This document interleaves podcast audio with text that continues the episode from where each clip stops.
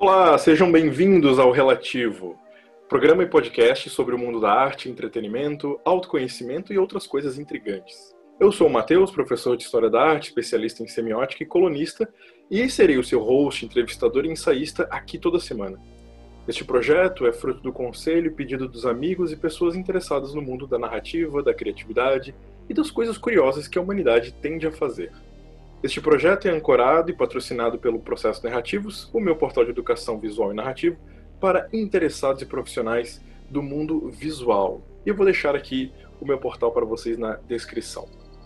No episódio anterior, eu estive falando é, com o Lucas Torquato e a Virginia Frois, que são artistas do mundo é, digital, uh, que acabam pegando trabalhos é, para jogos, livros, videogame, cards, e a gente acabou falando muito sobre o mundo da fama, sobre o impacto da fotografia e a criação de novas mídias na TV, no Insta.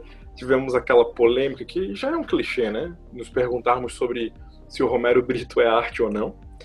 É, então tá tudo lá no programa para vocês, é, como um artista alcança a fama. Hoje eu trago um colega que eu fiz há algum tempo, que é um artista que eu admiro bastante, que eu já vou apresentar ele para vocês. Mas antes disso, quero colocar já a pauta de hoje. Hoje o relativo se questiona sobre a criação de conteúdo. E para falar comigo sobre isso hoje, eu trago o meu amigo e artista Guilherme Batista. E aí, cara, tudo bem? E aí, cara, beleza? E aí, pessoal? Tudo bem, então. Cara, eu gostaria que tu, antes que a gente entrasse na pauta, é, se apresentasse, falasse a tua idade, onde tu mora e o que tu faz hoje em dia e qual o teu trabalho. Tá, vamos lá. É, bem, meu nome é Guilherme, como vocês viram aí. Eu sou, de, eu sou do Rio de Janeiro, mas atualmente eu moro em Manaus, aqui no Amazonas. É, eu vim para cá para trabalhar no CIDIA, que é um instituto, instituto de tecnologia da Samsung. Eu atuo aqui como concept artist e diretor de arte. Mas antes de vir para cá também trabalhei com ilustração, muito para board game, para card game e tal, essas coisas. E. Ah tá, e a minha idade é 28 anos. Tu, tu acha que essa é uma idade para esse mercado da, que envolve tecnologia, que envolve concept, que envolve freela? O que, que tu sente? É uma idade já de veterano ou ainda falta muito para se considerar um, um, cara maduro nesse reino da arte digital e, e outros trabalhos? Cara, isso é até engraçado, assim, porque é, é um misto, porque eu acho que há uns dois, três meses atrás, assim, eu comecei a antecipar minha crise de meia-idade, sabe? Eu comecei a pensar, poxa, eu tô muito velho para aprender tal coisa, eu tô muito velho para aprender tal coisa. Tipo... Ah, foi batendo isso então. Olha sim, só, essa, essa, é uma prova de que quem trabalha com a tal da criatividade sente as coisas que os meros mortais também sentem. Cara, e assim, é, é, é engraçado isso porque, tipo, a... sei lá, eu comecei relativamente novo, assim. Até uhum. mesmo no, no time, assim, eu sou considerado um cara novo pro time. E. Tem uma média assim, de idade lá do teu time? Qual é a média, mais ou menos? Cara, eu não sei mais ou menos a média, mas eu acho que deve ser de, sei lá, uh, 32 para 40, por aí, mais ou menos. Ah, então tu é o. Pô, seria maldade falar que é o mascote, mas é, o, é os tiozão lá que dominam. Então. É, não, assim, eu sou quase mascote, né? acho que, tem, acho que mais novo que eu tem um. Só que, tipo, sei lá, é 27 e o outro tem acho que 26 ou 27 também, uma coisa assim. Entendi. Mas a, a maioria já é 30 para cima, sabe? Deixa eu, deixa eu até pontuar isso, porque o mercado, o mercado da arte não tem idade, né? A gente começa, todo, mais ou menos todo mundo que tem uma certa tendência a usar o desenho como profissão é aquela coisa, né? Ah, não, eu desenhava muito na infância, assim como todos, a gente pode falar um pouquinho sobre isso. Mas sim, acaba sim. mantendo, acaba mantendo como hobby, vira curso, sim, acaba ganhando um peso técnico e vira profissão. Mas é, tu já deve ter encontrado pessoas que têm metade da tua idade e que têm uma técnica parecida com a tua, imagina. Sim, cara, isso assim é, é engraçado, né? Tipo, voltando nessa, nesse papo sobre a minha crise de meia idade, assim, uhum, precoce. Uhum Uhum. É, eu tava no carro com dois amigos e tal. Se não me engano, um deles tem 38 e o outro tem lá, 35, por aí. Uhum. Aí eu comecei a falar que eu tava sentindo essa crise da, de meia idade, assim. Sim. Aí eles mandaram calar a boca, sabe? Tipo, é, todo mundo meio que sente isso, sabe? E a gente, volta e meia a gente fala, cara, olha, olha o trabalho desse cara aqui, sei lá, um cara aleatório no ArtStation. Sim. Tipo, aí veio a idade, tipo, sei lá, 20 anos, 19 anos. Aí assim. Exato. Exatamente. É, é meio desesperador, né? Porque, tipo, caraca, como assim? Tipo, os estudantes estão já estão tão na frente assim. É porque realmente a, a. meio que a democratização de conteúdos, de ensino. Hoje em dia tem muita coisa para você aprender, sabe? Eu, eu fiz essa pergunta. Assim. Eu fiz essa pergunta pro, pro Lucas Torquato no programa anterior e pra Virginia sobre se eles consideravam o aprendizado da arte um luxo. Não tanto financeiramente, mas até um luxo intelectual, do tipo, a arte e o ensino no Brasil de arte ainda é uma coisa de que você tem que ir atrás. Se tu nunca ouviu falar em tablet digitalizadora e de que tu pode aprender a fazer um curso, uh, o cara acha que isso é coisa mitológica, né? Tu considera um luxo? Cara, em, em parte sim, porque, assim, é, reiterando o que eu falei, né? O conteúdo hoje em dia está muito mais acessível quanto a, a, a vídeos mesmo no YouTube, para uhum. ArtStation também hoje em dia tem vídeos, Gumroad, apesar de depender de um cartão internacional, assim, é, os cursos são muito baratos se a gente pensar, sei lá, 5 dólares, sabe? Apesar de o dólar estar lá em cima hoje em dia, uhum. ainda assim, se a gente converter para real, são coisas de, de conteúdo muito alto por um preço muito baixo, sabe? E isso, é... isso é tão interessante, cara, até desculpa te cortar, uhum. de que se tu comparar esse tipo de ensino de uma arte que, para o grande público, né, para a pessoa que não. Esse é um assunto difícil, porque tem muita gente que admira a arte e tem sempre aquele verniz do tipo, hum, não tenho talento, não nasci para isso, nossa, eu não tenho a mão que tu tem. Eu sinto que às vezes isso é uma defesa é, até contra o suor que é aprender arte, porque é muito técnico e repetitivo, né? Tu demanda Sim. tempo, repetição, aprendizado. Você tem que estar tá muito paralelo com a tua mente, o teu corpo. Nossa, é um, é um exercício e tanto. E é. esses cursos que você está falando de que tem tutoriais acessíveis, desde uhum. o YouTube mais simples ou a sites é, em, em, tese importados, eles estão na tua frente. Eles olham para ti e falam: então, eu tô aqui. Ou tu aprende ou tu foge. Basicamente é isso também. É, uma coisa que eu também não sei exatamente, tipo. É... Aí no caso a gente começa a falar sobre as bolhas, né? Uhum. Como que é para entrar nessa bolha de arte, sabe? Eu, eu, eu, não lembro exatamente o que me fez, ou o que, ou o que, ou quem me apresentou, tipo, sei lá, por exemplo, Black Fox, Bate-Papo Ilustrado, que são esses, esses grandes grupos, né? De uns portais e, e, uns portais que te iniciam nesse mundo, né? Tu, tu aprende os trejeitos, o tipo de pessoa, os tipos de trabalho, né? Sim, eu, não sei exatamente o que foi que me levou até eles, né? Mas eu sei que tem muita gente também que não conhece, que simplesmente cai de paraquedas e, tipo, sei lá, uma, uma pessoa que está muito tempo na área, mas nunca nem tinha ouvido falar, sabe? Então. Fazendo um é... jabá, eu, eu vou te pedir para fazer um jabá gratuito. É, se tu tivesse que. Se Guilherme Batista tivesse que indicar uma porta de entrada para uma pessoa completamente fora, o que tu indicaria? Que site, que pessoa, inglês, português, o que, que tu diria? Cara, deixa eu pensar aqui. Eu... Ó, a, se a pessoa tiver um, um, um, contato mínimo assim com o inglês, uhum. é, acho que vale muito a pena ver a, o YouTube da FZD. YouTube... Tem... Ah, a FZD é incrível, é verdade. É... é tanto teórico quanto prático. Sim, assim, é, tem vários outros conteúdos muito bons no, no YouTube. E assim, uhum. a vantagem de, por exemplo, quem não sabe falar inglês ou não, não consegue ouvir muito bem, Uhum. O, próprio YouTube tem aquela função de. De tradução é, simultânea, né? Tradução simultânea, né? Tipo, quando eu comecei a ver o FZD, eu também não sabia muita coisa, assim, tipo, eu pescava uma coisa ou outra, mas. É, só de ver, só de assistir, tipo, acaba que muita coisa também a gente aprende pela observação, né? Tipo, é, observar como que as pinceladas são feitas e tal. Acho que até mesmo uma outra vantagem, assim, é quem tiver, por exemplo, morando em alguma cidade que tenha museu, pinacoteca, vale muito a pena também parar e ficar lá parado frente pro quadro. Tipo, às vezes Isso... uma aula é melhor do que muito YouTube, sabe? É, eu concordo, eu concordo. Mas esse assunto, ele é tão... Ele é, ele é difícil pro brasileiro, porque uhum. o que tu tá falando aqui é basicamente assim, pega o teu tempo livre é, e vai estudar por conta. E estudar por conta, ser o seu próprio mestre, é sempre caótico, né? Porque tu tá mirando para todos os lados. É, então cansa, tu não sabe se tu tá progredindo, se tu não encontrou uma comunidade a quem conversar e alguém que tá no mesmo patamar que você, tu tá sempre meio que flutuando. É, eu tive uma experiência muito positiva há cinco anos atrás, com, conhecendo o Mike Hill, né, nas palestras dele, uhum. que o Mike Hill é um ilustrador é, é, da indústria digital, mas ao mesmo tempo é um palestrante também de todo esse teor e conteúdo semiótico, simbólico e etc. E ali eu percebi que, meu, cara, é a primeira vez que eu vejo alguém servindo de portal para falar de um jeito sério sobre um conteúdo que era levado muito como teoria de sala de aula, assim, né? Do tipo, ah, isso significa aquilo, meio chato, ninguém sabe a aplicação desse tipo de coisa. E aquilo ali foi uma luz no final do túnel para mim. Mas, de novo, mercado gringo, né? A gente aqui, hoje, é que tá surgindo ondas de pessoas que têm feito isso por conta ainda. É, assim, é, o, o, mercado brasileiro.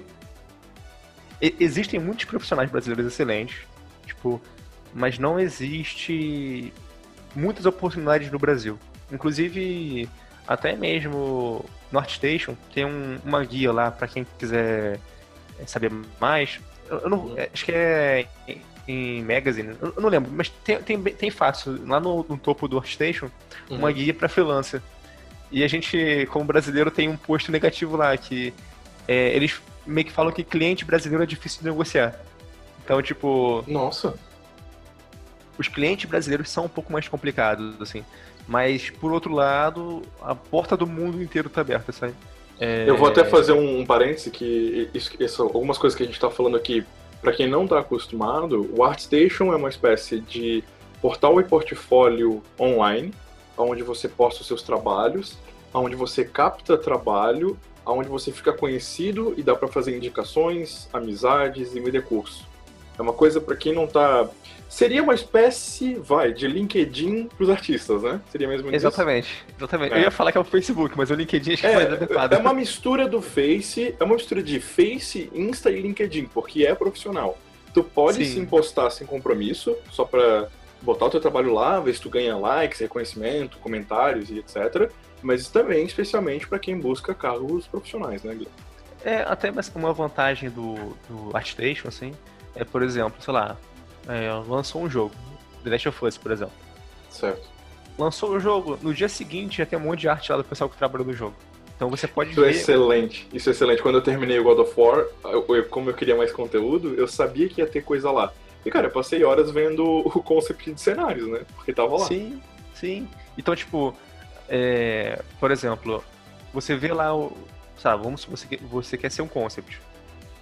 Aí certo. você pode começar a procurar coisas lá para saber mais ou menos como que é um dia a dia, porque é, até mesmo calma, assim. Calma, calma, calma. O que é um concept? Oi? O que é um concept? Para quem Cara, não sabe. Tá, vamos lá. Tem muita, muita essa confusão do, do concept artist e o ilustrador, né? É, a gente pode dividir de uma forma bem simples, que o ilustrador ele entrega a imagem para o usuário final. Então, no caso, vai ser o leitor do livro, vai ser o jogador da, da cartinha do Magic, Okay. Vai ser o cara que vai ver o pôster lá no filme. Okay. Então, esse é o ilustrador. O concept, a entrega dele não é para o usuário final. A entrega dele é para o time de arte. Então, por hum. exemplo, é, o game designer precisa de é, um personagem que ele tenha um escudo que tenha defesa em área, por exemplo. Certo. Então, você vai pegar essa, essa, essas definições e vai desenvolver um personagem para isso. Aí muitas vezes você vai ter que se atentar com questões e problemas técnicos do próprio projeto. Então, por exemplo, ah, o, o, o jogo só tem um rig. Rig é como se fosse os ossos do personagem. É, é um rig padrão para todos, então você não pode mudar uhum. muito as proporções do, do personagem. Pra, é um trabalho, é um trabalho de certa forma mais limitado do que se pensa, né? Sim, sim, assim, é claro que existem fases, principalmente mais preliminares do projeto, que as coisas não estão muito definidas e tal, então realmente é um é o que a gente chama de blue sky, né? Tipo, o céu é o limite. Você pode fazer qualquer coisa que a, a ideia aceita tudo, sabe? Agora, conforme vai avançando, aí que eu vejo mais a, o papel do concept, né? Que é o modelador tem uma dúvida de como vai ser sei lá, esse lado da armadura. Então você vai lá, pega, pega aquela armadura de frente, faz ela de lado para entender melhor como que é ela de lado. Ou pega o próprio modelo do modelador e pinta por cima para indicar, tipo, não, esse material seria um pouco mais reflexivo, esse aqui seria um pouco mais opaco. Entre o concept então... e o ilustrador, quem desenvolve mais. É, quem tem mais abertura para criar? Acho que é uma pergunta que depende, depende do projeto. Então, por exemplo. É... Porque você mencionou o pôster. Se uhum. tu fosse convidado a fazer o pôster do novo Vingadores, você simplesmente vai trabalhar com o que já está pronto, que eles vão te entregar o design da nova armadura do Homem de Ferro, a roupa do Hulk, o Doutor Estranho, o logo, e você vai compor com coisas que já está na sua mão, seria isso?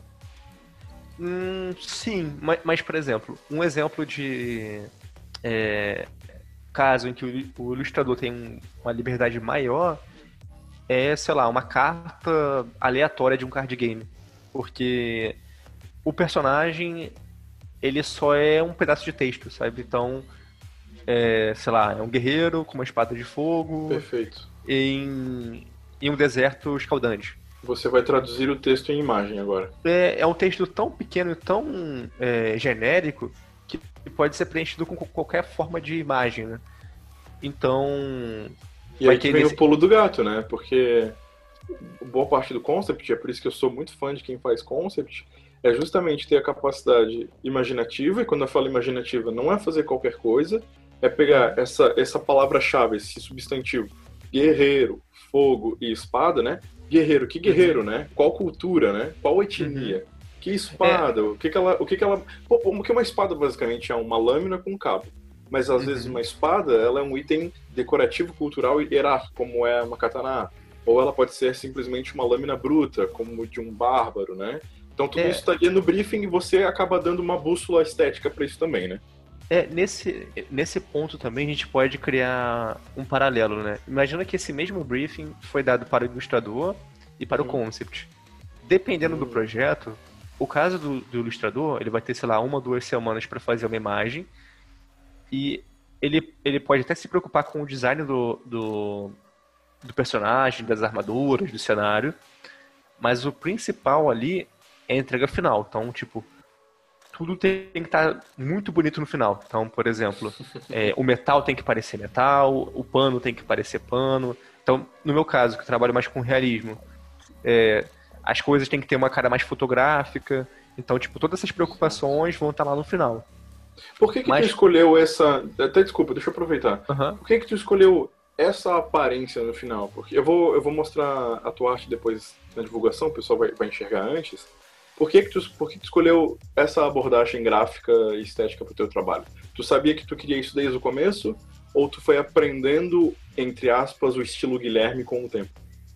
Cara, eu acho que foi sendo desenvolvido com o tempo, assim, tipo, quando eu comecei a, a, a desenhar, a pintar e tal, eu tinha uma veia um pouquinho é, com influência de anime, mas principalmente o Tetsuya Nomura do Final Fantasy. Uhum. Mas depois de faculdade e tal, comecei a, a, ter contato também com outros tipos de, de arte. Assim, um, uma pintura que eu lembro que me, me impactou bastante foram as pinturas do Rokoko, do Fragoná, por exemplo. Olha só, o Fragoná é incrível, vou botar aqui pro pessoal na descrição depois.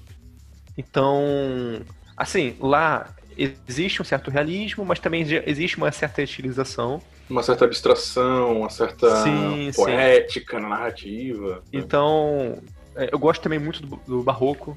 Os pintores barrocos eu, eu, gosto bastante. Dramático. Mas no meu trabalho, assim, é, eu acabei absorvendo muito dessa parte mais, mais da, dos pintores clássicos, assim, né? Só que tem algumas coisinhas ainda que eu carrego lá da época de anime, sabe? Então, por exemplo, se você for pegar, sei lá, um personagem qualquer meu aí, é, e se aproximar nos olhos, o brilho dos olhos deles são mais exagerados do que o normal. Então, tipo, eu, eu boto uma bola, uma bola branca bem quase de anime, sabe? Ah, eu já tinha percebido isso, verdade. Então, e assim, é, é aquela coisa, tipo, eu eu sigo uma tendência mais realista, mas ao mesmo tempo não é uma sei lá, uma, uma regra escrita em pedra, sabe? Tipo, algumas coisas eu gosto de distorcer mesmo, ou até mesmo meus trabalhos pessoais, assim, ou então coisas de produção mesmo, né, de é, dia a dia de trabalho, às vezes eu faço coisas mais só manchas mesmo, sabe? Entendo. E tu, até pegando o lance da crise que você estava falando, né, que crises basicamente são é, chamados à mudança, né, ou a gente usa a energia da crise de mudança, e como basicamente tu é um explorador, tu é um artista nesse sentido, acredito que vai vir alguma coisa é, tanto emocional, racional. Tu acha que tu acaba mudando de pegada estética com o tempo? Tu acha que tu pode acabar cansando do tipo de trabalho que tu oferece hoje? Já pensou sobre isso? Cara, uh, sim. Acho que com o tempo, até mesmo assim, é, é uma coisa também que eu converso muito com o pessoal do trabalho. Que acho que o artista em si, ele sempre está um pouco insatisfeito com as coisas, sabe? É, não é à toa que a, a, gente conversa muito, sei lá, por exemplo, vê um artista X mega renomado, sei lá, tá trabalhando numa empresa muito boa e o cara sai, vai pra uma empresa menor, ou então vai para outra empresa. Tipo, pra gente que tá de fora, aquele lugar já é meio que a meca, sabe? É o. É o, o santo grau tá lá, sabe? Mas. Entendo. Meio que. Não sei o que acontece que. É, chega em um momento que já aquilo não te satisfaz, sabe? Deixa eu pegar essa coisa da satisfação e entrar de cabeça na nossa pauta, que é a criação de conteúdo. Essa, esse é um termo que tem sido usado muito ultimamente, ainda mais agora com, com essa grande popularização do Instagram, aonde é uma ferramenta que convida todo mundo a criar, uh, que convida todo mundo a ser uma persona, que convida todo mundo a, entre aspas, procurar uma melhor foto, procurar um texto motivacional, procurar até vender. É, sendo crítico Tu acredita que isso é de fato um conteúdo de criação criativa? Ou, como tu antes falou, é uma certa democracia e a gente está sendo enganado? O que eu quero dizer com isso? É, todo mundo é criativo. Ponto. Tu acha que essa ferramenta, em algum momento, rouba a energia que tinha que ser direcionada de um jeito mais sério e as pessoas acham que estão criando só em postar fotos e textos? Tu acha que isso influencia o mercado? O que, que tu já percebeu sobre isso? Tu dá atenção ao Instagram? Cara, assim, eu não, não, não, não dou muita atenção ao Instagram. Tipo, até mesmo se você ver minhas, minhas postagens são uma vergonha, assim, sei lá, posta a cada. O Guilherme não posta nada. Sete meses, assim. Inacreditável. Muita coisa eu, eu faço, coloco na gaveta e deixo na gaveta. Sim. É... Cara, mas assim, nunca pensei muito a fundo, tipo, sobre a criação de conteúdo é, na, na e para a internet. Uhum. É, eu acho que nem tudo aquilo que é que é criado de fato é uma criação. Então, deixa eu tentar explicar melhor assim. E se torna um objeto artístico, né? É, pode ser simplesmente. Por isso que existe a palavra experimento, né? É, é... Ela simplesmente foi um teste, não chegou em é. algum lugar. Ela te foi uma experiência. Vamos lá. Assim, acho que eu não quero ser nenhum. Não quero ser o cara jogador, nem o cultural da mesa, assim, mas Sim. eu acho que nem toda fotografia do Instagram é uma fotografia arte, sabe? Entendo, tipo, entendo. Ex existe. Não é porque a. A, a câmera tá na mão da pessoa que ela de, faz, de fato faz ela um bom fotógrafo, sabe? Uh, não, a gente falou sobre exatamente isso no, no encontro passado, sobre o valor da ferramenta. Sempre volta isso no papo de artista, né?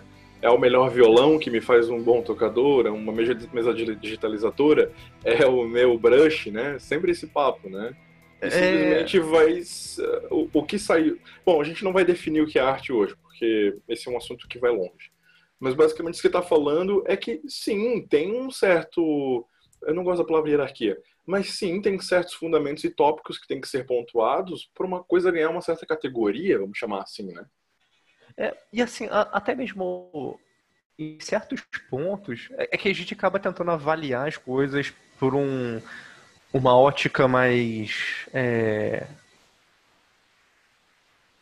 talvez a ótica de um especialista, né? Mas, por exemplo, uhum. se você pega, sei lá, é, um cara que não é artista, vamos supor, vamos, vamos criar uma pessoa, sei lá, é, o cara é um, sei lá, é uma profissão, sei lá, um advogado, por exemplo. Certo. O cara é um advogado ele foi na praia com a família, tirou uma foto de um belo pôr do sol. Uhum. Assim, a foto pode estar muito bonita, sabe? E para ele aquilo lá, ali é uma arte, sabe? Tipo, aquilo, às vezes não é, é a arte pensada para transmitir um sentimento ou alguma coisa, mas talvez é para transmitir a lembrança daquele dia, sabe? É memória, né? Memória, exatamente. Então, tipo, para os seguidores dele, para os patronos dele, né? Aquilo ali é arte, porque, tipo, elas têm um envolvimento emocional com aquela pessoa, então, por consequência, tem também com aquela foto, sabe? Ó, por exemplo, que... reside, isso que você está falando, reside muito com a gente é, essa, esse rastro do pensamento clássico de que tudo que tem que ser feito tem que atingir o patamar universal. Porque tudo que a, que a arte é nada mais é do que fixar a chance de eternizar a tua vida, né? De tipo, não, uhum. quero sobreviver, gostaria de ser lembrado, né? Um pensamento muito bizarro essa de tipo, quero ser lembrado após a minha morte, por mais que eu não esteja aqui para ganhar essa glória, né? Tipo, não Sim. vou estar aqui. Mas a gente busca isso às vezes até inconscientemente. É, certo parâmetro no pensamento clássico seria de que uma coisa vira, entre aspas, uma verdadeira obra de arte quando essa, essa foto dessa memória desse advogado sirva de memória para todos nós, não só para ele. E uma uhum. coisa que é muito comum hoje, com a ideia da arte moderna, ou contemporânea, ou pós-moderna, é de que todo artista crie o seu alfabeto próprio e interno, e os outros que se virem para ler isso daí. Então, sim, a gente sempre vai estar em bolhas distintas, né? Para a uhum. bolha do Insta, algumas coisas para ganhar categoria de arte pode ser bem leve, não exige muita hierarquia. Tem quem, tem quem se, se sobressaia, mas a maioria das pessoas não tem leitura, né? Não tem um vocabulário, não tem uma semântica visual ou textual, vai se agradar com pouco, entre aspas. Então, assim, sem ser injusto, assim como eu falei lá no episódio zero, sempre depende da bolha e do contexto da mídia que tu tá inserido, né? Sim, até mesmo entrando nessa questão, assim, no nosso caso também, tipo, como artista de entretenimento, também é um existe essa ótica. Então, por exemplo, para para um admirador, vamos supor que, sei lá, é, eu fiz uma arte para um jogo X. Uhum os jogadores daquele jogo vão ver aquilo como arte. Nossa, aquilo lá me lembra também aquele, aquele cenário que eu passei. Ou, ou então, olha que maneira essa arte desse personagem. Sim. Ou então a ilustração, sei lá, de um card game, o cara gosta daquela carta. Ou tem o próprio o cara que não joga, mas ele admira é, trabalho de artistas. Mas também vai ter o caso de uma pessoa aleatória que vai ver simplesmente uma imagem e não vai sentir nada por aquilo, sabe? Não vai sentir nada, absolutamente nada. É muito comum, às vezes. É, é o... Tem vários memes, né? Tipo, meu, indiquei o meu filme da minha vida para um amigo tal. Nossa, ele achou uma porcaria. Aí fica todo Sim. frustrado, né? É porque os ícones que estão lá, ou seja, os gatilhos emocionais provindos da composição musical, imagética, da atuação, vão despertar em ti, às vezes, lembranças ou vão criar novas experiências que tão, tão afins, tão paralelas à sua personalidade, ao teu gosto. Enquanto o teu amigo, que é um sujeito completamente diferente, acha tudo aquilo vazio, dá uma risadinha e vai embora, né? Por isso que tem um papo de gosto, né? O rolê Sim. do gosto, mas o rolê do gosto é bem difícil, porque isso foi perguntado uma vez, a gente estava num café filosófico, falávamos dessa coisa da beleza clássica, e daí um senhor perguntou assim: tá bom, mas como é que eu me atualizo no que é bom hoje? Cara, o estado da arte, ou seja, aquilo que é vanguarda, aquilo que é bom, é tão fugidio e está tão esparçado em tantos campos diversos que eu me admiraria de que alguém sabe o que é belo em todos eles. Né? É muito complexo isso. Uhum, sim.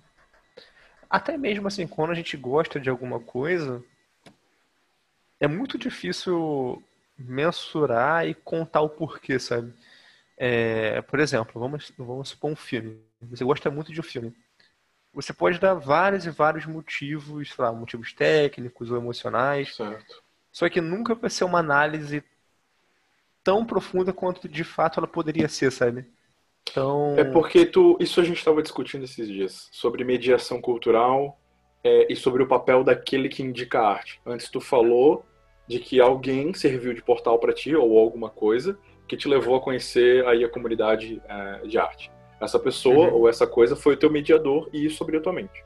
Uhum. Hoje a gente é um pouco carente de mediação. ou seja, de curadoria, ou seja, de quem seleciona o que é bom do que é ruim. Apesar da gente sempre ter muita crítica sobre o que passa na TV ou no jornal e etc, aquilo ali ainda tem uma curadoria, né? Eles separam e falam assim, ó, meio-dia tem isso para ver, uma da tarde tem isso aqui. O YouTube, uhum. por si só, já tem uma curadoria bem individual. São os consumidores que mais tarde tornaram-se produtores de canal, né? Que uhum. produziram e tal. E a gente fala, ah, que besteira aquele canal. Por que, que ele tem um milhão de seguidores? Meio que besteira aquela pessoa fez só para chamar atenção. É que a gente ainda está se debatendo e como tu falou, ser o, ter, ser um especialista exige profissionalismo e estudo, e a gente está entrando numa, numa época onde o consumidor virou curador de si mesmo. E às uhum. vezes, nesse processo, tu viu 10 vezes mais porcaria para achar uma coisa boa. Tu acha que é mais ou menos assim? Uh, reformula aí. Tu acha que vale a pena tu vaguear por si só? Ah, eu acho que eu gostei desse livro, vou ler. Não foi bom. Eu acho que eu vou ler outra coisa. Não foi bom. Será que uma indicação teria o mesmo efeito? Será que ela cortaria um caminho? Por exemplo, os 10 livros que todo mundo tem que ler antes de morrer. Isso é uma espécie de curadoria. O uhum. que ele está te dizendo basicamente, Guilherme, não lê esses mil aqui, sendo que esses 10 são pelo menos nota 7. É, eu acho assim. É... Na estatística um problema... universal, né? Na estatística uhum. universal, né? É, um problema assim da, da curadoria ou até mesmo da indicação, é que ela gera uma expectativa. Então, por exemplo, você me fala, pô, Guilherme, joga esse jogo aqui que ele é muito bom. Eu vou jogar ele até ver se ele de fato é bom. Ou então eu vou. O jogo pode ser muito chato. Eu vou ficar ali jogando, jogando, jogando, até ver em que ponto que ele fica bom, sabe? Porque todo mundo falou que é bom. É... Eu vou te dizer que isso aconteceu comigo e com uma galera aí com The Last of Us 2, hein?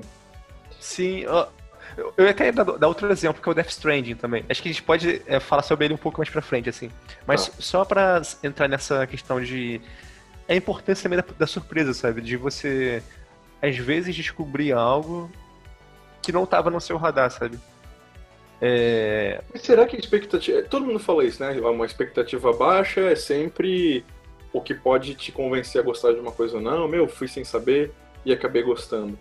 É, é, mas boa parte do consumo também está na expectativa, porque tu já tá. Olha que divertido é isso. Olha que animal que é isso. Toda a arte já começa a operar em ti por causa do que tu começa a imaginar na expectativa. Eu também aprecio isso. Do tipo, não, cara, tu é obrigado a ir lá ver tal filme. Tipo, obrigado já é uma palavra pesada, né? Mas uhum. tu não pode deixar de ver pro bem ou pro mal, se gostou ou não, porque aquilo ali, aí entrando numa coisa aqui mais sociológica, é o que te dita o que certo povo, ou época, ou canal, ou grupo de pessoas consumiu e se relacionou. Tu também aprende sobre aqueles que gostaram do filme. Então tem mais coisa para aprender com uma obra de arte do que simplesmente a parte estética, sabe? Pelo menos eu defendo sim, isso. Sim, sim. É, é, é, que no caso a, é quase que uma, uma necessidade de participação, de participar de um grupo, né? Exato. Tipo, todo exato. mundo viu aquele filme. Vou ver também porque eu vou ter aquele filme como assunto. Mas, mas o que eu vou falar assim, sobre a, o fator surpresa é porque, por exemplo, o filme que para mim mais me marcou, eu acho que eu posso dizer que é meu top 1, assim, é o meu, uhum. meu favorito, é o A Chegada. O The Arrival. filme do. Isso, The Arrival, do Denis Villeneuve. Nossa. E, cara, eu gosto desse filme eu gosto. Eu até tava aqui agora separando alguns frames dele para estudar e tal, antes dessa conversa. Uhum. Eu tava me perguntando por que, que eu gosto desse filme. Acho que, essa, acho que essa resposta talvez seria muito longa, mas. Tenta resumir aí o que que tu. O que que tu acha massa lá, tanto emocional, racional, ou algo que influencia a tua arte? É, assim, acho que indo pela parte mais rasa, eu acho que o mais interessante dele é que é um filme sobre comunicação. Justo. Tipo, pega toda a, a temática alienígena, sci-fi, a mensagem, o que é a mensagem, viagem no tempo, você viaja no tempo. Acho que já acabei de dar um spoiler aqui sem querer, mas, mas é um filme sobre comunicação e aceitação, sabe? Então acho que e através disso e vendo os frames, como eu, eu, eu tenho um site chamado Shot Deck, pode até colocar depois no aí na descrição, que é para quem procurar é, shots de filme para poder estudar e tal. Dá para você procurar nesse site com tanto por filme quanto por, por exemplo, cor, sentimento, tipo de composição, ele é bem separadinho, assim, bem organizado. Perfeito. É, mas acho que uma das coisas que mais me atraiu nesse filme foi porque não é que eu nem não é que eu não tava com expectativa baixa por ele, é que eu simplesmente não tinha nenhuma expectativa, tipo. É... Mas tu acha que foi isso? Mas tu acha que foi não, isso não. que o tempero, assim, de meu, me apaixonei pelo filme porque não esperava nada dele? Não, não. Não é isso ainda. Mas, tipo assim, só tô, só tô falando que é, foi uma surpresa muito boa, sabe? Chegar naquele filme simplesmente do nada. Tipo, é, basicamente o meu cunhado colocou lá pra gente assistir. Ele, uhum. ele detestou e eu adorei o filme, sabe? tipo, ele que queria ver o filme. Aí, mas assim, acho que o que me faz gostar muito desse filme são as várias e várias camadas, sabe? Dá pra você começar a interpretar ele de várias e várias formas. Acho que. Pra mim, ele é uma grande metáfora sobre a leitura. Literalmente a leitura.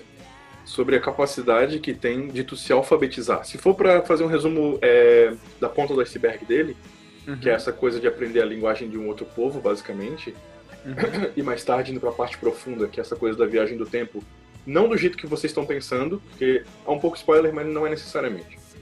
Se tu pensar bem, se tu abrir um livro uh, do, da literatura russa do Dostoiévski, vai, do século XVII, eu acho que é isso, ou é 18.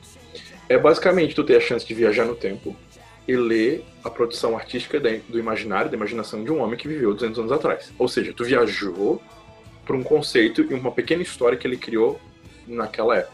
Ou anteriormente, pode ser com a própria Bíblia, ou para um uhum. quadrinho uhum. feito nos anos 90, para como a gente pensava a anatomia de homens e mulheres, ou o que o design fazia, ou como o mercado de quadrinhos se relacionava com seus consumidores.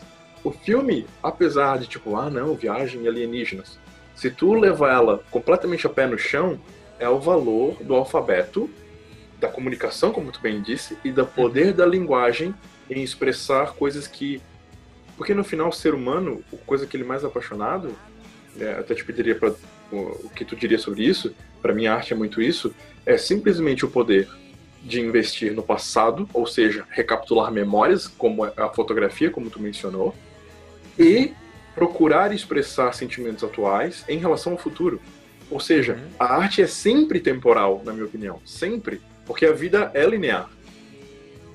Sim, sim. Até mesmo saindo agora um pouco do assunto do filme. Acho que se eu, eh, se eu começar a falar do filme também, já vai ficar falando sobre a chegada até o final, assim, mas. Beleza, beleza. É, é, é, eu vou falar só uma coisa desse filme. Que é aquela cena da conversa dentro do, do helicóptero, sabe? Uhum. Ah, é ótimo. Aquele, aquela, aquele papo, é, já saindo do começo do filme, é muito foda, muito bom. É, é que basicamente é o, ninguém, ninguém entende nada por causa do barulho, do barulho do helicóptero. Isso. Tipo, é, é só para evidenciar um problema de ruído de comunicação, sabe?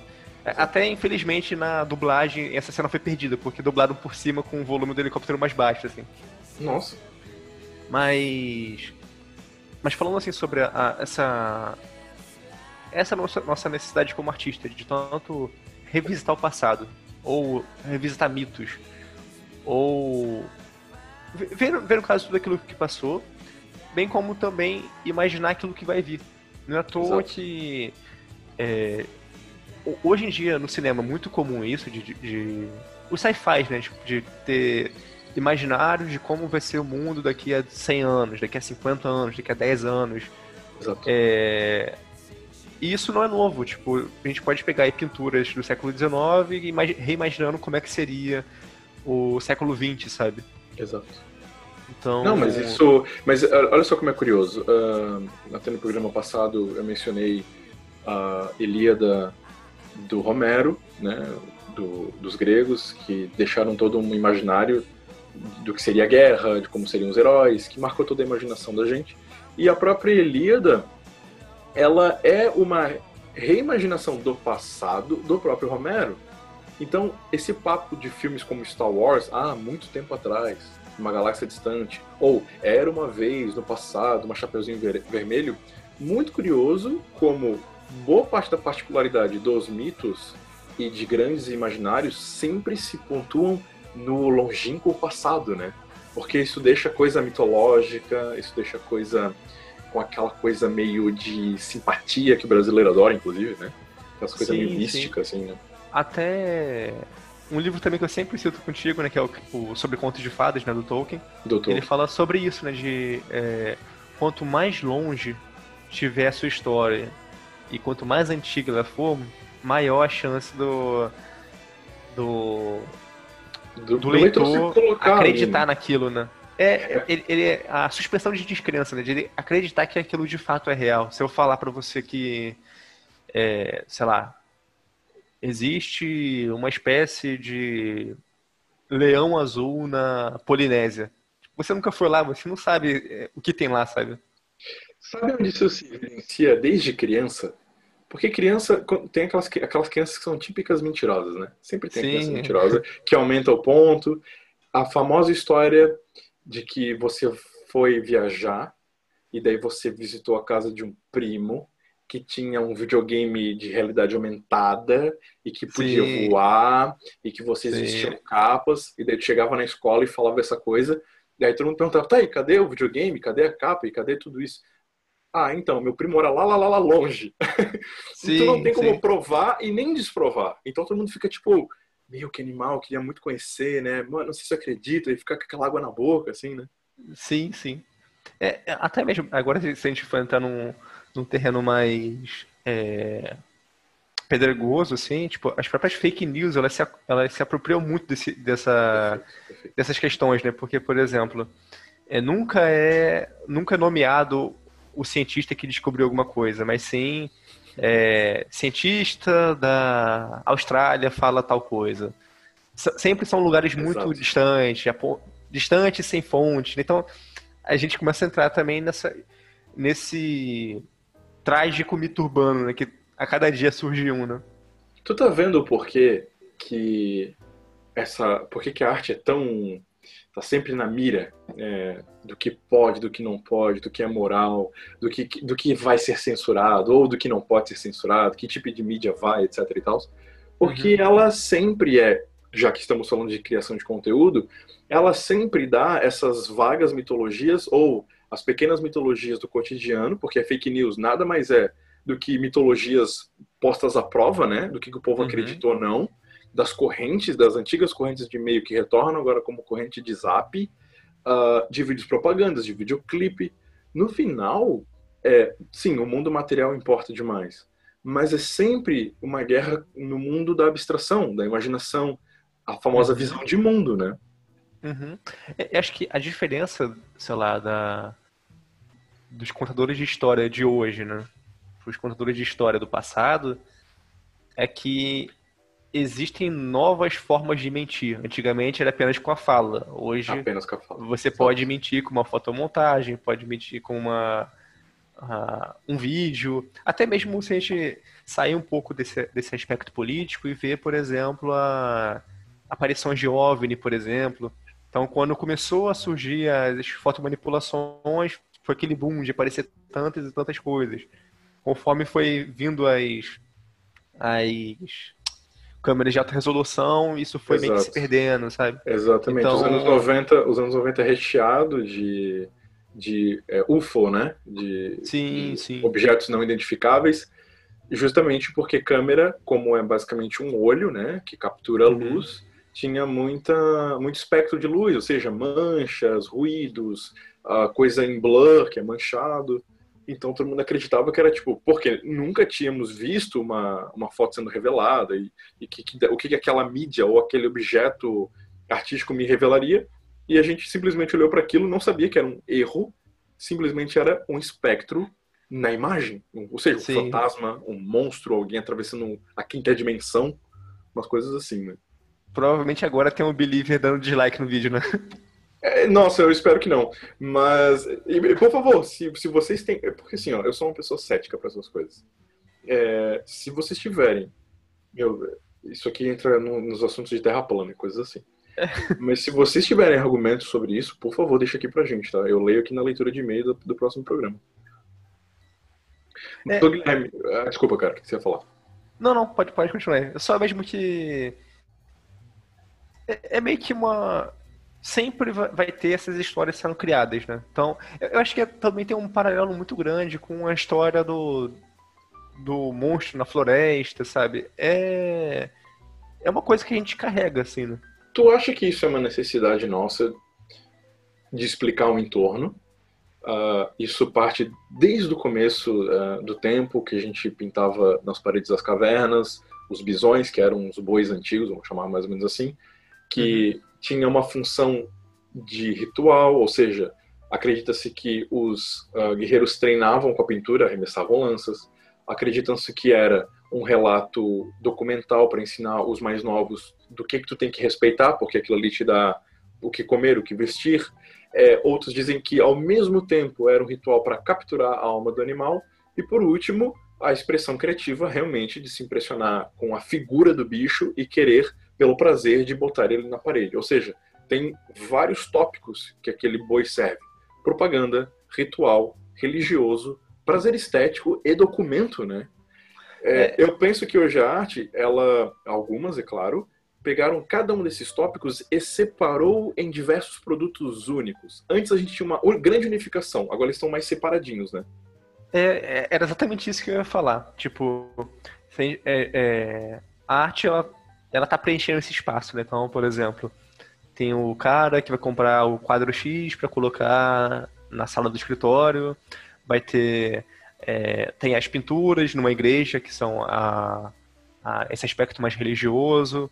Vai ter, a, sei lá, por exemplo, um dos mercados mais meio que aquecidos no Brasil é ilustração para livro didático. Uhum, uhum. Então.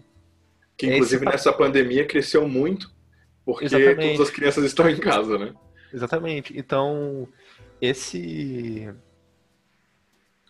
Meio que a arte continua é, preenchendo esses mesmos espaços desde que a humanidade é a humanidade, sabe? Eu sinto que a gente olha para a arte, é, sabendo dessas histórias antigas, que a gente olhava para elas com um tom uh, religioso, tem uma palavra melhor que se chama luminoso, que é o fato de você olhar, por exemplo, um pôr do sol, a vastidão do mar, uma floresta escura ou um tornado, e ter uma espécie de revelação luminosa, quase religiosa, tipo, meu, isso aqui é tão grande, né? isso aqui é belo e, e traz terror ao mesmo tempo. Então, na, na, na, época, a arte trazia um pouco desse espírito luminoso, que hoje vocês podem chamar de religioso. Eu penso que hoje, é, boa parte das pessoas se tornou um pouco cética sobre essa parte simbólica, religiosa das imagens, mas a gente ainda se afeta por elas. A gente é cético, mas elas ainda operam em nós de um jeito muito parecido. Senão, o cinema não teria tanto adeptos, ou o videogame não teria. Porque nada Sim. mais é, nada mais é do que uma ilusão que tu compra, que tu se diverte, tu chora para coisas que tu sabe que não existe. Mas Exatamente. aquilo te afeta tão intimamente que quando a gente é mais jovem, com mais necessidade de pertencimento, de grupo, etc., penduramos pôster de ídolos, de disco de, de música, uh, nos vestimos, às vezes, procurando emular cores e formas dos personagens que a gente admira, e ainda escolhe os famosos apelidos por causa disso, né? Sim, até mesmo um, um ponto interessante, assim, sobre essa... Eu, eu, realmente sou fascinado por essa... Essa capacidade do cinema, dos jogos, de fazer a gente suspender a nossa descrença, Exato. sabe? É, uma, uma, uma, coisa bem curiosa, assim, a minha esposa, né, a Carol, ela gosta muito de ver filme repetido. Tipo, ver o mesmo filme várias e várias vezes. Sim. E eu fico impressionado com como ela ri da mesma piada de novo, ou fica nervosa por uma situação tensa do filme de novo. Simplesmente aquele, aquela mágica do, do cinema faz ela ela eu, sentir isso é importante, isso é importante. Mesmo ela sentir de novo não é o mesmo sentimento, sabe? Eu, é... eu não tenho essa capacidade de conseguir, sei lá, ficar nervoso por um filme pela segunda vez, sabe? Eu, eu sinto isso em alguns filmes. Uh, eu, eu pratico muito a minha fruição. Uh, me boto em contato com aquilo e me pergunto várias vezes do tipo, por que é que isso causa o que causa em mim? Por que, que isso causou uh, um susto ou esperança ou paixão nas pessoas? Uhum. E a gente acaba entrando no, no cenário da psique, da psicologia, e justamente porque é que a... Tu chamou de suspensão da crença eu não acho que seja suspender, eu acho que seja aceitar, inclusive, né?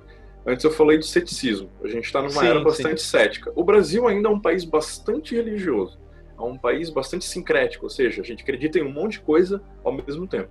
Mas, mesmo aqueles que são céticos, quando sentam na frente de um filme ou quando vão escutar uma música ou quando indica, é, parece que tu aceita aquilo de um jeito, como a gente falou antes, de um pertencimento, que tu suspende. Eu estou tentando achar a palavra correta aqui, porque a palavra suspensão. Não, não falar suspensão de descrença. É, não, não, não. Porque não é suspender crença. É tu aceitar uma coisa. É, tu... é assim, eu vou pela suspensão de descrença porque é uma coisa que é tão involuntária. Você não para ali e se concentra em falar, não, eu escolhi esse momento ser acreditar é, então. que esse personagem pode morrer. É, é algo que simplesmente acontece. É Exatamente. suspendido, sabe? Tem uma coisa, tem um momento do dia que eu adoro, uh, não só o momento que eu escolho fazer as coisas que eu quero, ou assistir os filmes, ou jogar, ou ler, uh, é poder deitar na cama de luz apagada e ter simplesmente só luz do celular na minha frente. Então tenho um ambiente escuro, como se fosse uma sala escura de cinema. Uhum. E daí, como nada mais importa, como o mundo ao meu redor deixa de existir, né? Eu não o vejo. E agora está na minha frente algo que eu decido uh, ler, que eu decido apreciar. Começo a entender a fruição no sentido do que que marca a gente. Como a gente está repleto desse cenário de, de conteúdo, vamos chamar assim, né? eu tô no PC, eu estou trabalhando, eu estou ouvindo a música de fundo, eu estou vendo os carros passando lá fora, uh, o meu chefe está vindo falar comigo, tem muita coisa me impressionando, ou seja, tem muita coisa chegando em mim. Quando eu finalmente decido o que fruir de verdade e o que apagar, eu consigo entender uma relação profunda com as coisas.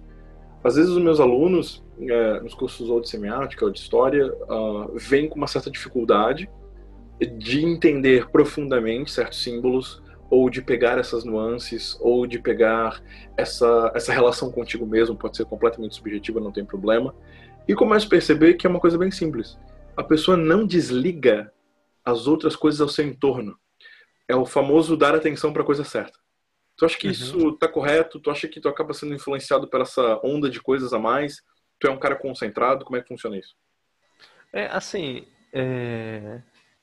Um, um fato curioso, assim, é que eu não tenho. Eu, eu não, eu não me concentro é, tão fácil em várias coisas ao mesmo tempo.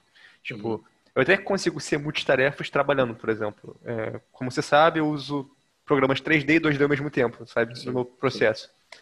Mas, por exemplo, se eu estiver trabalhando, fazendo alguma coisa e escutando podcast ao mesmo tempo, parece que eu, desligo, assim, nenhuma das, das coisas funciona, sabe? Entendo eu, eu tenho que entrar em um momento de concentração que está automático para poder conseguir ouvir alguma coisa que não seja eu mesmo, sabe?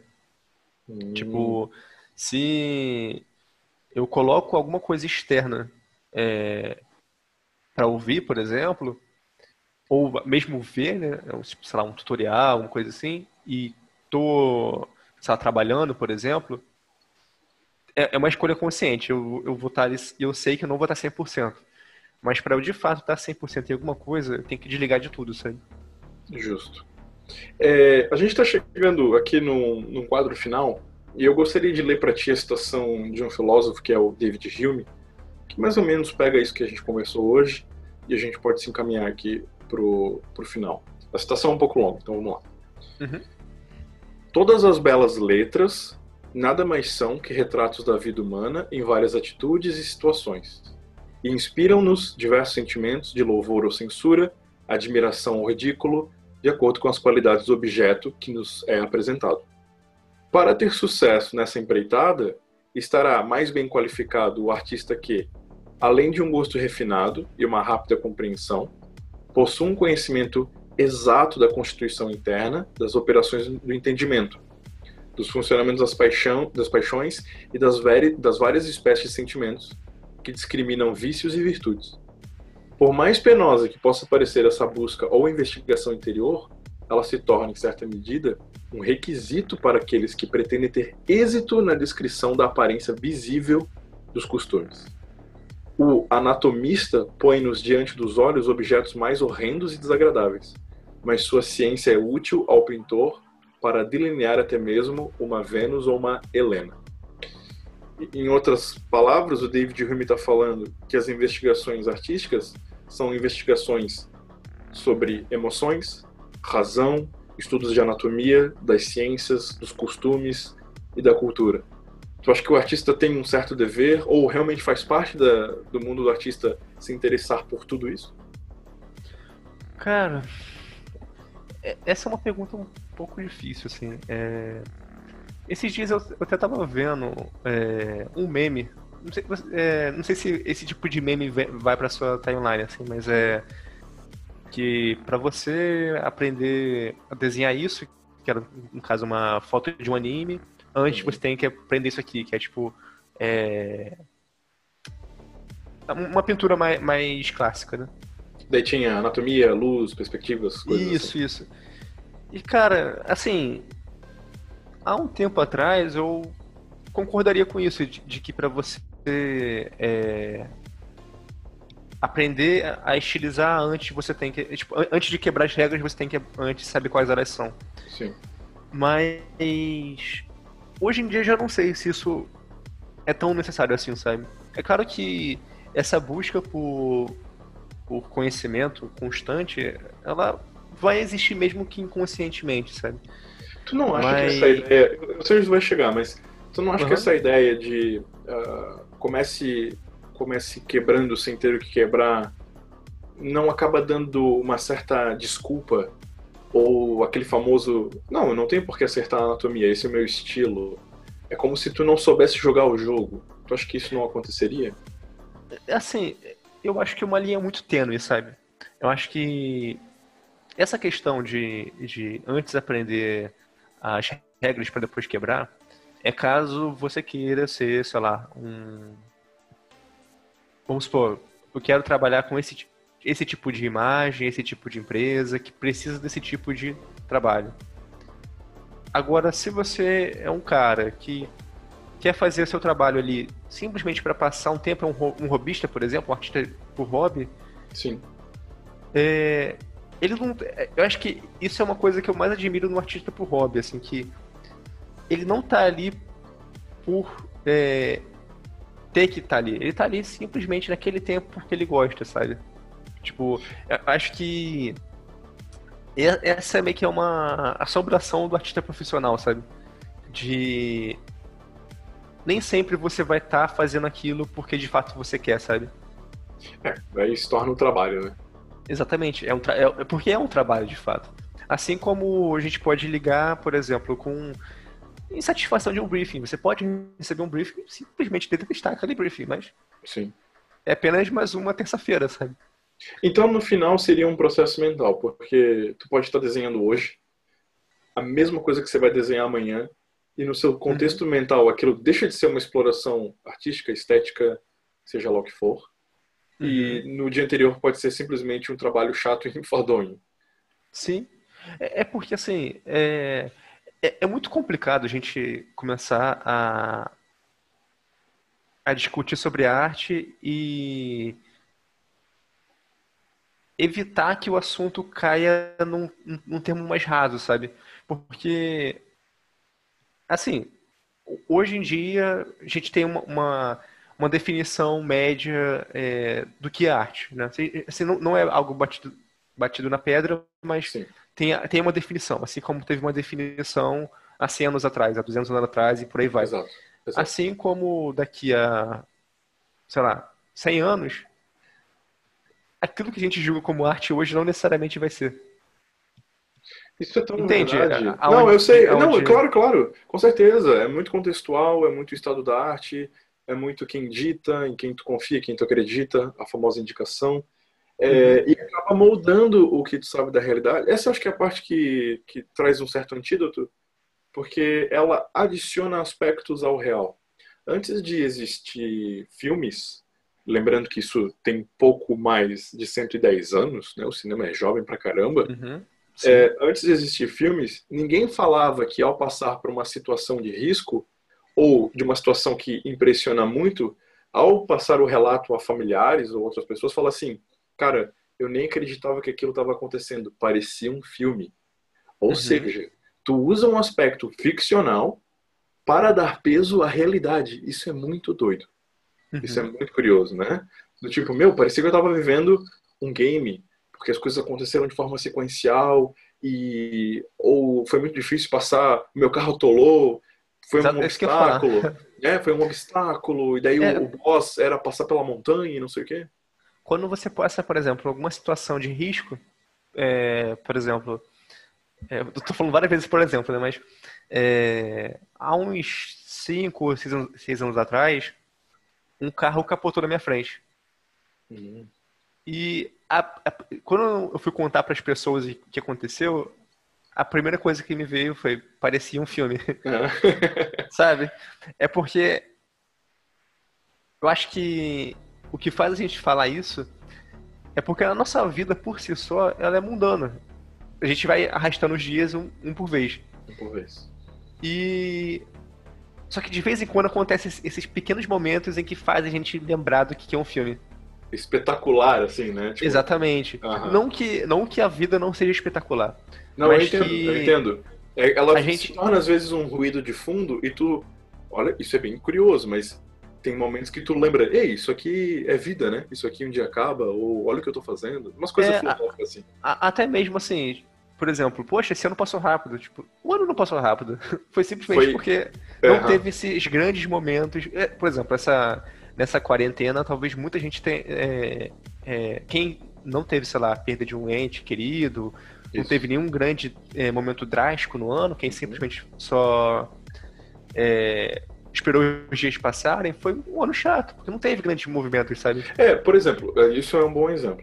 O primeiro mês de lockdown, ele foi denso em tempo. Cada dia passava como se fosse um único, porque, uhum. uau, eu tô, eu tô preso, tem alguma coisa que do lado de fora do meu portão pode me matar.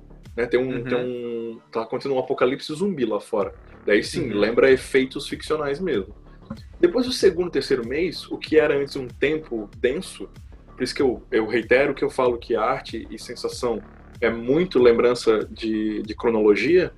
Depois do segundo e terceiro mês, a coisa se acostuma, porque é uma das nossas características mais fortes é a adaptabilidade. Sim, acho que até duas coisas, né? É, a gente acaba normalizando o perigo, isso. E acho que uma, uma palavra que pode é, fechar melhor essa, esse paralelo do cotidiano, nosso cotidiano físico para o metafísico, né, para o campo da arte, Exato. é a palavra contraste. Nossos dias são iguais até que um dia aconteça algum, algum dia diferente para contrastar com os anteriores.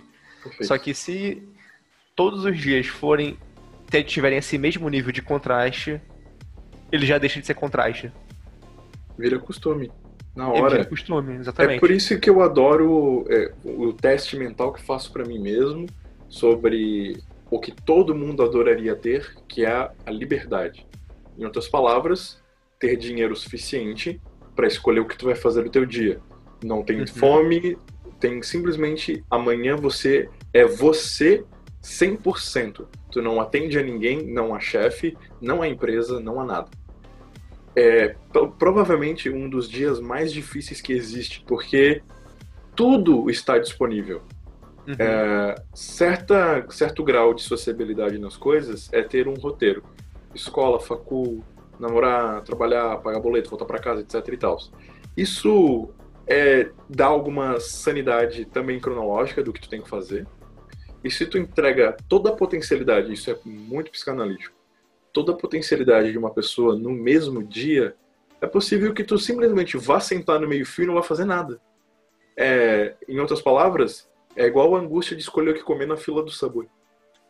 É, e tendo um, um, outro exemplo nessa, nessa linha mais ou menos, não sei se você viu, é, recentemente o Jovem Nerd entrevistou o Neil deGrasse Tyson. Eu vi, eu vi. O astrofísico. Você chegou Sim. a assistir a entrevista? Não, tá separado aqui, mas não assisti ainda. É, tem um ponto lá que é bem interessante, que ele que ele fala o quão terrível seria ser eterno.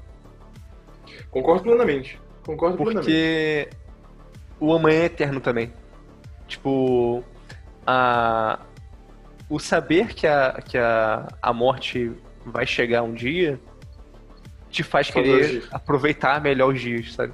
Acho que, da mesma é, acho que da mesma forma, é, nesse caso, né, de o dinheiro infinito, por exemplo, é um dinheiro infinito, talvez o, aquela, aquela, aquelas ideias e planos já, eles já não não vão existir mais. Vai novamente ser um dia depois do outro, sabe? Tá. Isso faz me lembrar uma coisa que toda criança sempre experiencia, que é a experiência uh, de não ter o brinquedo da vitrine. E que por causa daquilo, uh, a gente acaba fantasiando, né, tem uma ideia platônica e ama o brinquedo. E quando finalmente você ganha um brinquedo, ele deixa de ter graça. E ainda sobre isso que o astrofísico fala, é, se tu vê bem, a época que foi criado tanto o Frankenstein quanto o Drácula, foi numa época onde a ciência e a anatomização do mundo foi sendo cada vez mais descoberta, a medicina foi cada vez dando passos à frente, e foi justamente por causa disso, do aspecto de saúde, de poções, de remédios, terapias e cirurgias, que nasce o imaginário de poder ser inventado o Frankenstein. O que não é o Frankenstein e o Drácula sobre a metáfora de viver para sempre e que viver para sempre é um fardo muito pesado de aguentar, né? Uhum. E até mesmo assim, a, o surgimento da, desses monstros, né, dessas criaturas, foram a partir da, da, da ciência, da, das, das, novas é, descobertas. Uhum. E a mesma coisa a gente viu acontecer mais recentemente a gente vai continuar vendo. Então, é, por exemplo, o próprio filme. Não, sei, não, não, vai ser nada tão filosófico quanto a, essa questão da, do Drácula, mas o Atividade Paranormal, esse, esses filmes baseados em câmeras fixas em casa, basicamente foram também por conta de uma invenção criada, né? E é muito, é muito legal ver que. É... Você tá me ouvindo bem? Tô, tô ouvindo sim. Tá. E é muito legal pensar que câmeras, que são um dado tecnológico, que é super cético, a gente sabe mais ou menos o que acontece ali, é, conseguem ser transformados naquele dado metafísico, né? É uma uhum. câmera que captura um espectro. É, Guilherme, com isso eu gostaria de fechar, eu gostaria de perguntar para ti, pergunta final, sem réplica ou tréplicas. o que é que tu acha que será do futuro da arte, basicamente? Caraca, essa pergunta que renderia outra conversa, né? Exato.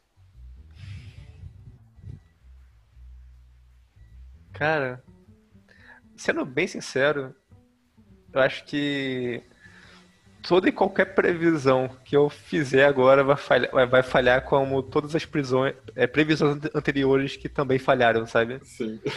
acho que o futuro é tão incerto que. Assim, sendo agora um pouquinho mais. É, tentando prever, assim, com certeza tudo aquilo que a gente está vivendo agora é, em relação à quarentena, em relação a esse ano em si, que foi, foi, foi teve vários impactos, assim.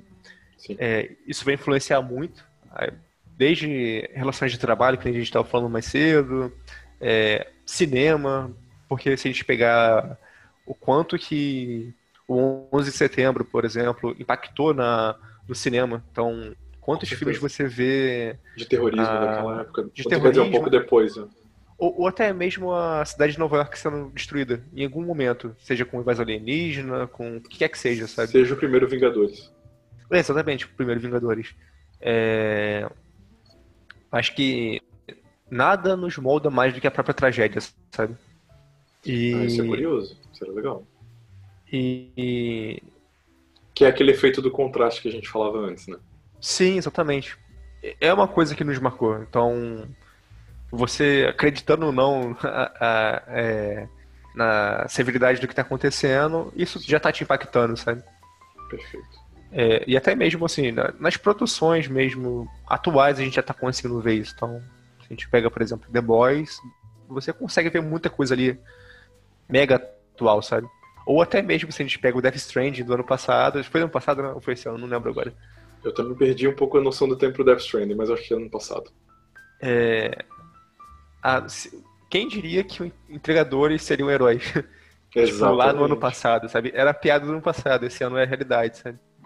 Eu vou, eu vou te trazer numa próxima oportunidade, porque isso que tu falou agora, de um jeito bem intrigante para fechar o programa, inclusive, é, de que é a tragédia que molda uh, boa parte do imaginário, da experiência.